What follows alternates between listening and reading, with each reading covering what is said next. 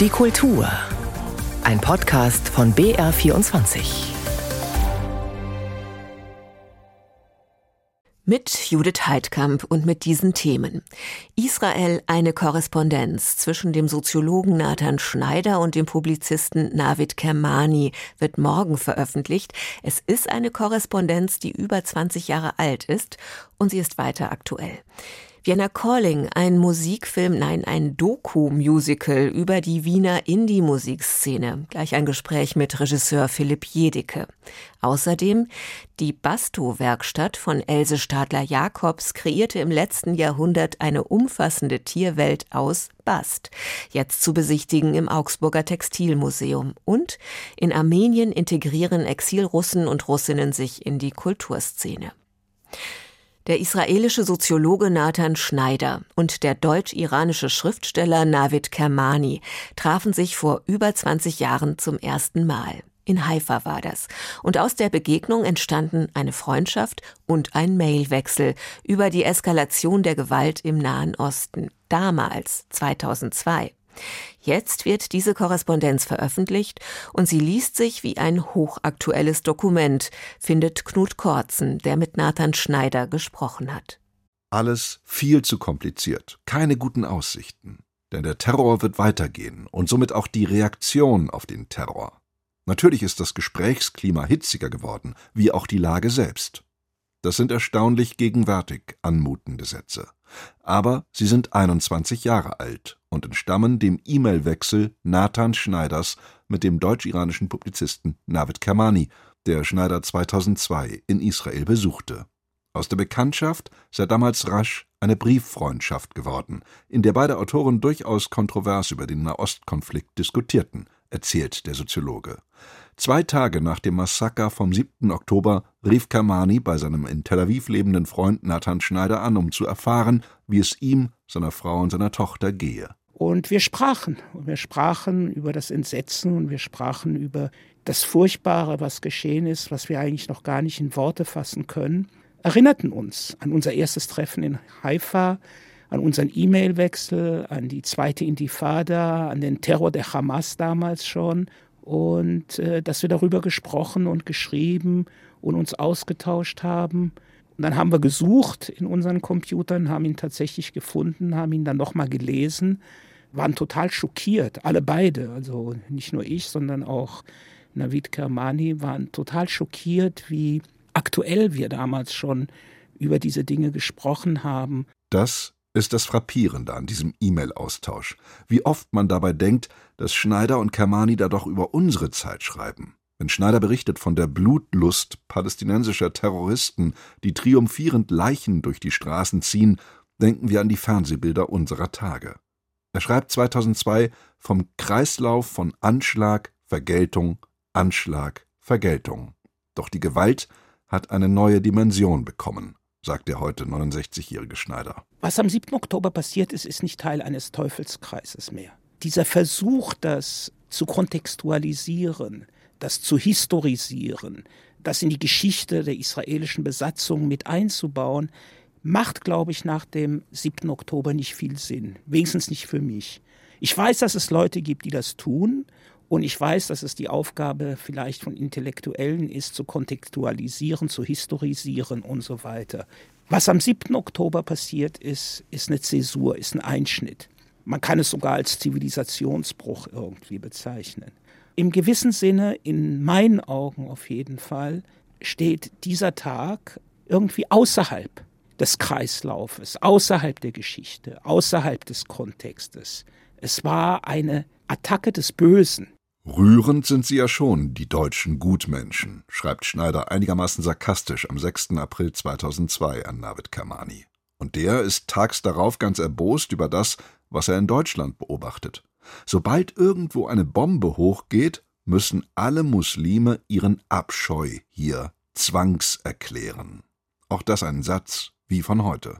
Zeugen nicht die Videobotschaft Robert Habecks und die Aufforderung des Bundespräsidenten Frank-Walter Steinmeier an alle arabischstämmigen und Muslime in Deutschland, sich vom Terror der Hamas zu distanzieren, von genau jener Zwangserklärung, die Kermani kritisiert? Ich kann mir vorstellen, dass wenn ich ein äh, normativer Muslime in Deutschland wäre, es mir auch nicht gefallen würde, wenn der Vizekanzler oder der Präsident mir sagen würde, dass ich mich von was distanzieren soll, für das ich natürlich nicht stehe und dass ich da natürlich distanziert bin automatisch. Und warum verlangt man das von mir? Aber es ist natürlich aber auch verständlich, weil es in diesem Krieg ja nicht nur um Territorium geht. Das ist ja auch ein Religionskrieg. Ne? Das heißt also, wenn die Hamas-Leute bei ihrem Morden gerufen haben, schlachtet die Juden ab, dann geht es ja nicht nur um Israelis, sondern es geht auch um Juden. Und wenn sie das im Namen des dschihadistischen Islam tun, damit drängen sie ja praktisch auch fast jeden muslimischen Menschen in eine Situation,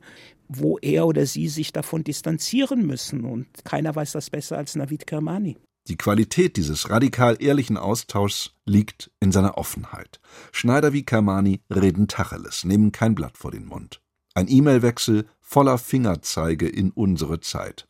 Man sollte diese 60 Seiten unbedingt lesen. Denn dieses ursprünglich nicht für die Öffentlichkeit bestimmte Zwiegespräch zeigt uns, wie sehr die Debatte um den Israel-Palästina-Konflikt seit Jahren auf der Stelle tritt.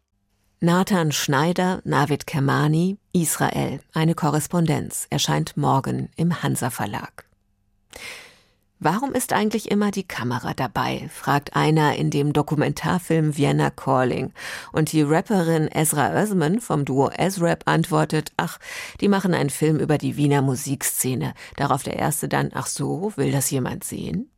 Und die Antwort ist klar, der Musikjournalist und Dokumentarfilmer Philipp Jedicke wollte das sehen und filmen und der Bayerische Rundfunk wollte es co-produzieren und seit Donnerstag ist Vienna Calling im Kino. Philipp Jedicke selbst allerdings kommt aus Kehl am Rhein und lebt in Köln. Was hat ihn aus und nach Wien gerufen? Ach, das waren viele Gründe. Also einmal habe ich einen sehr, sehr guten Freund, der aus Wien kommt der immer wieder von Wien erzählt hat, der mich auch mal als Teenager mit nach Österreich genommen hat. Und dann war ich 2015 nochmal dort und dann hat sich da so eine völlig andere Welt aufgetan. Da waren wir bei einem Wanderkonzert und es war einfach ein magischer Abend, will ich mal sagen. Und ich habe mich dann so schockverliebt in die Stadt. Und ich hatte so das Gefühl, ich möchte das gerne teilen und hatte so das Gefühl, dass die Stadt auch so eine Aufbruchsstimmung hat. Das war natürlich auch die Zeit, wo dann in Deutschland wieder viel von österreichischer Musik die Rede war. Und ja, so habe ich dann nach und nach mich da immer mehr reingefuchst und habe mich da immer mehr dafür interessiert und begeistert und erst habe ich drüber geschrieben und irgendwann dachte ich, ich möchte eigentlich wirklich einen Film darüber machen, weil das auch sehr viel visuelle Aspekte hat. Und dann haben Sie ein Doku-Musical gemacht. Was ist das denn? Ja, den Ausdruck verwende, glaube ich, nur ich dafür.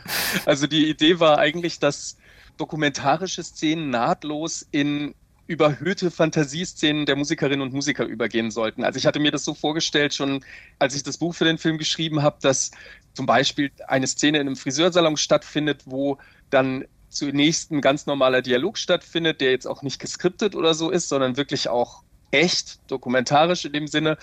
Und dass dann plötzlich aber alle anfangen zu singen, wie es eigentlich in so einem Musical stattfindet. Und diese Szenen, die sind ja Teil der Dramaturgie des Films in dem Moment und die sind dann auch nur in dieser Kürze vorhanden. Die gibt es nicht als ausgekoppelte Musikvideos oder mhm. so. Und das sind eben, wie soll man sagen, so eine Art Fantasiewelt der Musikerinnen und Musiker, deren wir uns in dem Moment befassen, die wir gemeinsam entwickelt haben. Man könnte vielleicht auch sagen, Sie haben lebende Bilder rund um die Protagonisten und Protagonistinnen des Wien-Hypes inszeniert. Also beim Friseur sind wir zum Beispiel mit dem Nino aus Wien und wir sind mit Lydia Haider unterwegs zu dem einen der sieben Eingänge zur Hölle, der in Wien liegt. Oder in einer Piepshow mit Voodoo Jürgens und Kerosin 95 schlägt im Brautkleid auf ein Drumset ein. Wie sind die Bilder entstanden? Zusammen mit den Musikern und Musikerinnen? Ja, das war teilweise so, dass ich mit einer Idee kam, wie jetzt zum Beispiel der besagten Friseurszene, dass wir dann aber gemeinsam geschaut haben mit Nino zum Beispiel und auch mit äh, Nathalie Offenberg, die zusammen mit ihm das Duo Krixi, Kraxi und die Kroxen hat, die auch in dem Film vorkommen. Wie wollen wir es genau machen? Also dann haben sie natürlich auch ein eigenes Lied vorgeschlagen oder im Falle von Kerosin war es so, dass tatsächlich auch die Idee des Drehorts von Kerosin kam oder bei S-Rap in dem Fall, da hatten wir zum Beispiel vor, so eine Art klassisches Gangster-Rap-Video so in die Richtung zu drehen. Also auf jeden Fall sollte ein großes, dickes Auto vorkommen. Das war halt klar, dass wir das machen, weil die immer wieder auch über ihre Autofaszination rappen. Und dann wurde es aber kein Benz, was sie ursprünglich wollten, sondern ein BMW. Und dann hatten wir aber auch die Idee gemeinsam, beziehungsweise der Impuls kam sogar tatsächlich auch von S-Rap selbst, also Ziegen mit reinzunehmen die wir dann wiederum so ein bisschen wie so Kampfhunde inszeniert haben, aber in Wahrheit sind es ganz liebe Ziegen gewesen. Also wir haben immer wieder miteinander uns die Bälle zugespielt, waren gemeinsam kreativ. Also es war eine ganz tolle Art der Zusammenarbeit. Und wir sind auch ganz schön viel unterirdisch unterwegs, sogar in der Kanalisation in diesem Film, was ja auch an düstere Wiener Filmklassiker denken lässt. Wenn Sie sagen, Sie fangen da vielleicht auch ein Lebensgefühl ein, dieser Indie-Szene, wie würden Sie das beschreiben? Also es ist natürlich Wien hat wahnsinnig viele verschiedene Szenen, wie alle Großstädte in Europa. Und was ich da in dem Film einfange, ist wirklich ein ganz, ganz kleines Bruchstück dessen.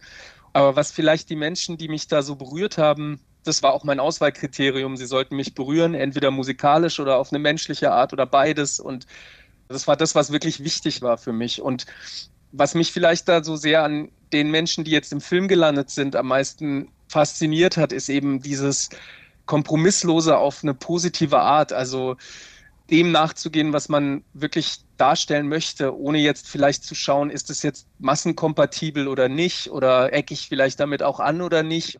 Ich will damit nicht sagen, dass die Künstlerinnen und Künstler in meinem Film sich keine Gedanken darüber machen, wie sie jetzt rüberkommen wollen. Das überhaupt nicht. Es ist alles auch sehr durchdacht. Aber auf der anderen Seite ist halt in dieser Art, sich darzustellen, eine gewisse Kompromisslosigkeit. Es ist authentisch, es ist angstfrei, und das ist das, was mich da wirklich, glaube ich, am allermeisten begeistert hat. Besonders persönlich wurde es ja bei S-Rap. Da waren Sie sogar zu Hause bei den Eltern der beiden rappenden Geschwister dabei. Wie war das? Mhm. Ja, das war auch sehr, also authentischer geht's eigentlich gar nicht, weil wir waren gar nicht angekündigt. Also die Eltern wussten zwar, dass wir einen Film drehen, aber nicht, dass wir jetzt genau an dem Tag plötzlich auftauchen. Das hätten wir natürlich auch vorher angekündigt, aber eigentlich hatte dann Esra die Idee, kommt doch einfach jetzt mit. Und dann sind wir da vor der Tür gestanden und haben dann wirklich die Familie an diesem Nachmittag wirklich besucht, als wären wir einfach vorbeigekommen. Und das war natürlich sehr besonders und dadurch auch sehr lebensnah und spontan und auch die Gespräche und die Geschichten, die da rauskamen, waren dann einfach sehr berührend und ja, es ist eine besondere Szene geworden, finde ich, in dem Film. Auf jeden Fall. Und eine Frage muss ich natürlich noch stellen zum Titel Vienna Calling, natürlich auch ein Falco-Song. Ist Falco immer noch der Übervater für die Musiker und Musikerinnen, die Sie getroffen haben?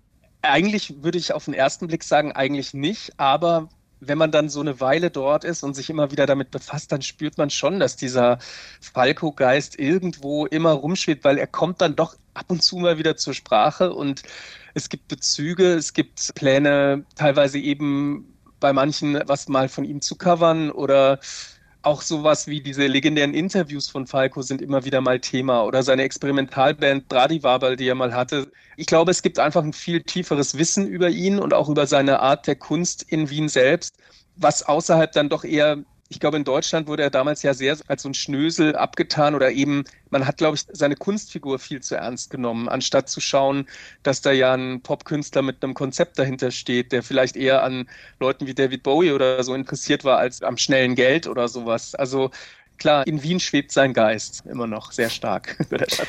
Soweit Philipp Jedecke über sein Doku-Musical Vienna Calling rund um die angesagte Indie-Szene in Wien, eine Koproduktion des Bayerischen Rundfunks. Der Film ist jetzt im Kino zu sehen. Und nun kommen wir zu einem Schatz, der, wie es sich gehört, lange, lange unentdeckt verborgen war, und zwar auf einem Dachboden in München. Gut verstaut in unzähligen Kartons lagerten dort über 600 kunstvolle Tiere aus Bast. Das ist das Pflanzengewebe unter der Baumborke, immer schon genutzt für Netze, Schnüre, Seile. Man kann aber auch winzige Bastküken daraus machen oder ein fast lebensgroßes Reh. Und ein ganzes Övre aus Basttieren, der Nachlass der sogenannten Basto-Werkstatt, ist jetzt ausgestellt im Augsburger Textilmuseum. Christian Wagner berichtet. Riesige Textilmaschinen, Baumwolle, Stoffe und mittendrin Tierspuren. Wer ins Augsburger Textilmuseum kommt, merkt gleich, hier hat sich was eingeschlichen. Oh, schau mal, da sind kleine Tiere. Oh, stimmt, so kleine Ziegen. Eins hat große Hörner, eins so gedrehte und eins so halb gedrehte. So Wellen. Und da ist ein Mistkäfer. Charlotte und Benedikt entdecken immer mehr der Tiere. Ein Zebra, zwei Giraffen, ein Löwe. Oben auf den Baumwollballen aus Afrika stehen sie. Und in der Wolle haben es sich die Schafe gemütlich gemacht. Es sind alles Basttiere. Einige an die 100 Jahre alt. Museumsleiter Karl Borromäus Murr. Ja, die Basttiere stammen von Else Stadler-Jakobs, eine kreativ-schöpferische Kunsthandwerkerin, die ab 1927 begonnen hat, aus Basttiere aller Art zu formen und als Dekorationsobjekte ja in die ganze Welt zu exportieren. Und zwar bis nach Amerika. Ein Magazinfoto im Augsburger Tim zeigt Hollywood-Legende Charlton Heston mit Familie in New York und mit im Bild eines der Basttiere. Gefertigt wurden sie in München und später am Ammersee. Basto-Werkstatt hatte Else Stadler-Jakobs ihren Betrieb genannt. Zeitweise hat sie 50 Lohnarbeiterinnen beschäftigt. 1970 allerdings hat sie ihre Basto-Werkstatt aufgegeben im hohen Alter. Das kleine Unternehmen geriet in Vergessenheit und hunderte der bunten Basttiere lagen über Jahrzehnte in Kisten verpackt auf einem Dachboden in München-Pasing. Der Augsburger Daniel Karasch, ein Freund der Familie, hat sie dann wiederentdeckt, 50 Jahre später absolutes, einzigartiges Kunsthandwerk in ganz hoher Qualität und vor allem über den Zeitraum von 40 Jahren in dieser hohen Qualität hergestellt. Nie industrialisiert, sondern immer mit den eigenen Händen gemacht.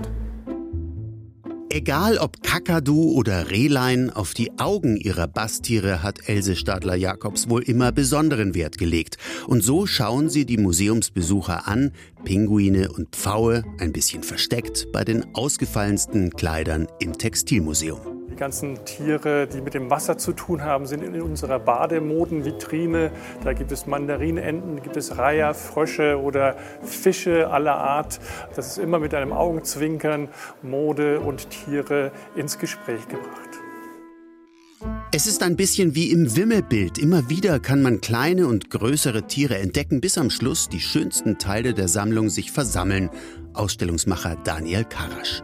Das ist schon das Reh, und der Kakadu und das Chamäleon und das große Reh und die Pandas und es ist schwierig, sie festzulegen. Die Ausstellung erzählt auch etwas über das Lebensgefühl in den 50er und 60er Jahren im Westdeutschland der Nachkriegszeit, als Wohnzimmer wieder ausgeschmückt und dekoriert werden wollten. Wer in diese Zeit eintauchen will, kann das bis zum Sommer im Augsburger Textil- und Industriemuseum tun. Und für die Kinder gibt es ein Rätselheft, mit dem sie die Schau für sich erkunden können. Klare Empfehlung von Charlotte, elf Jahre, ins Augsburger Tim zu kommen. Weil es sehr cool ist hier und weil es auch sehr viele Tiere gibt und wenn man das unbedingt mal sehen muss. Tiere im Tim im Textilmuseum Augsburg zu sehen bis Juli 2024. Seit Putins Angriff auf die Ukraine sind laut Schätzungen ungefähr eine halbe Million Russen und Russinnen aus ihrem Land geflohen. Die meisten in ehemalige Sowjetstaaten wie Kasachstan oder Georgien. Dort werden sie oft misstrauisch beobachtet. So gibt es in der georgischen Hauptstadt Tbilisi Clubs, die von russischen Gästen eine schriftliche Distanzierung vom Angriffskrieg verlangen. Anders ist das offenbar in Armenien, wo junge Russinnen und Russen Cafés eröffnen, die Stadt sauber machen und Spenden organisieren für armenische Flüchtlinge aus Bergkarabach. Dominik Kalus war in Jerewan. Eine Tanzfläche in der armenischen Hauptstadt Jerewan. Menschen tanzen zwischen künstlich erzeugten Nebelschwaden. Über dem DJ-Pult hängen drei aus Neonröhrchen geformte Blumen. Der Club heißt Aesthetic Joyce Embassy, also Botschaft des ästhetischen Vergnügens, und wurde im vergangenen Jahr von aus Russland geflohenen Künstlern gegründet. Einheimische und russische Exilanten feiern hier gemeinsam, erzählen zwei junge Armenier, die vor dem Club eine Pause vom Tanzen einlegen. Das hier ist ein guter Ort, um zu entspannen, sich mit Freunden zu treffen. Wir kommen gut mit den Russen aus. Sie sind wie Brüder. Mindestens 100.000 Russen sind vor Putins Regime nach Armenien geflohen. Eine genaue offizielle Zahl existiert nicht. In die ehemalige Sowjetrepublik können Russen ohne Visum einreisen und dort arbeiten. Weil die meisten Armenier Russisch sprechen, klappt der Alltag problemlos. Und anders als in Armeniens Nachbarland Georgien werden die russischen Exilanten nicht skeptisch beäugt, sondern freundlich empfangen. Die Armenier haben tatsächlich keine negativen Gefühle gegenüber den Russen, so wie ich das wahrnehme. Sie helfen uns und sind sehr gastfreundlich. Das erzählt die 26-jährige Aljona, die vor einem halben Jahr nach Jerewan geflohen ist. In Russland hatte sie wegen eines kritischen Social-Media-Posts Probleme mit den Behörden bekommen und entschieden, das Land in Richtung Armenien zu verlassen. Die Armenier unterscheiden zwischen der russischen Regierung und der russischen Bevölkerung. Sie wissen, dass Putin schlimm ist, aber die Russen sind für sie ein Brudervolk. Armenien und Russland verbindet eine spezielle Beziehung. In den meisten ehemaligen Sowjetrepubliken wird Russland heute als Besatzungsmacht abgelehnt. In Armenien ist die Sache komplizierter. Das kleine Land ist von den mit ihm verfeindeten Staaten Türkei und Aserbaidschan umgeben. Es war Russland, das in den vergangenen Jahrzehnten Armeniens Sicherheit garantiert hat. Doch nachdem Russland in den vergangenen Jahren Angriffe des armenischen Nachbarstaates Aserbaidschan geschehen ließ, fühlen sich jetzt viele von Russlands Präsident Putin verraten. Aber dieser Frust bezieht sich eben nicht auf die nun im Land lebenden Russen. Nicht zuletzt, weil die Wirtschaft des Landes von ihnen profitiert. Die Russen helfen, die armenische Infrastruktur zu entwickeln. Sie investieren in die Wirtschaft. Es sind viele Arbeiter und Unternehmen aus dem IT-Bereich gekommen. Um 12,6 Prozent ist Armeniens Wirtschaft im vergangenen Jahr gewachsen. Einen großen Anteil daran tragen russische Unternehmen, die ihren Sitz nach Armenien verlegt haben, und russische Exilanten, die in ihrer neuen Heimat Geschäfte oder Cafés eröffnet haben. Manche Russinnen und Russen wollen den Armeniern auch auf andere Weise etwas zurückgeben. Per Megafon begrüßt die Aktivistin Dana Vergiliusch etwa 30 Männer und Frauen, die sich vor der Kaskade, der zentralen Sehenswürdigkeit Jerevans, versammelt haben. Dana ist die Gründerin der Initiative Green Green Yerevan, die einmal pro Woche Freiwillige versammelt, um die armenische Hauptstadt von Müll zu befreien. Für die in der Stadt lebenden Russen ist das eine Möglichkeit, den Armeniern für ihre Gastfreundschaft zu danken erzählt der 26-jährige Sergei. Wir sind in dem schwersten Moment unseres Privatlebens und auch unseres Landes hierher gekommen. Und diese Leute haben uns aufgenommen. Darum wollen wir so etwas zurückgeben und helfen, dieses Land zu verbessern. Aber natürlich hat der Zuzug so vieler Russen nicht nur Vorteile. So haben sich die Mietpreise in Jerewan innerhalb eines Jahres teilweise verdreifacht. Das wird jetzt zum Problem, weil Armenien gerade 100.000 neue Flüchtlinge unterbringen muss. Die Bewohner der armenisch besiedelten Region Bergkarabach, die Aserbaidschan im September aus dem Land vertrieben hat. Aber für die Mietpreise machen die Armenier nicht die Russen, sondern die allgemeine Situation verantwortlich. Und unter der leiden gerade alle. Die russischen Exilanten, die nicht wissen, ob sie je in ihre Heimat zurück können, und die Armenier, die sich nicht mehr darauf verlassen können, dass Russlands Präsident Putin die Sicherheit ihrer Heimat garantiert. An diesem Samstagabend jedenfalls können armenische und russische Clubbesucher gemeinsam ihre Sorgen ein wenig vergessen. Dominik Carlos über Exilrussinnen und Russen in Armenien. Danke fürs Zuhören, sagt Judith Heidkamp.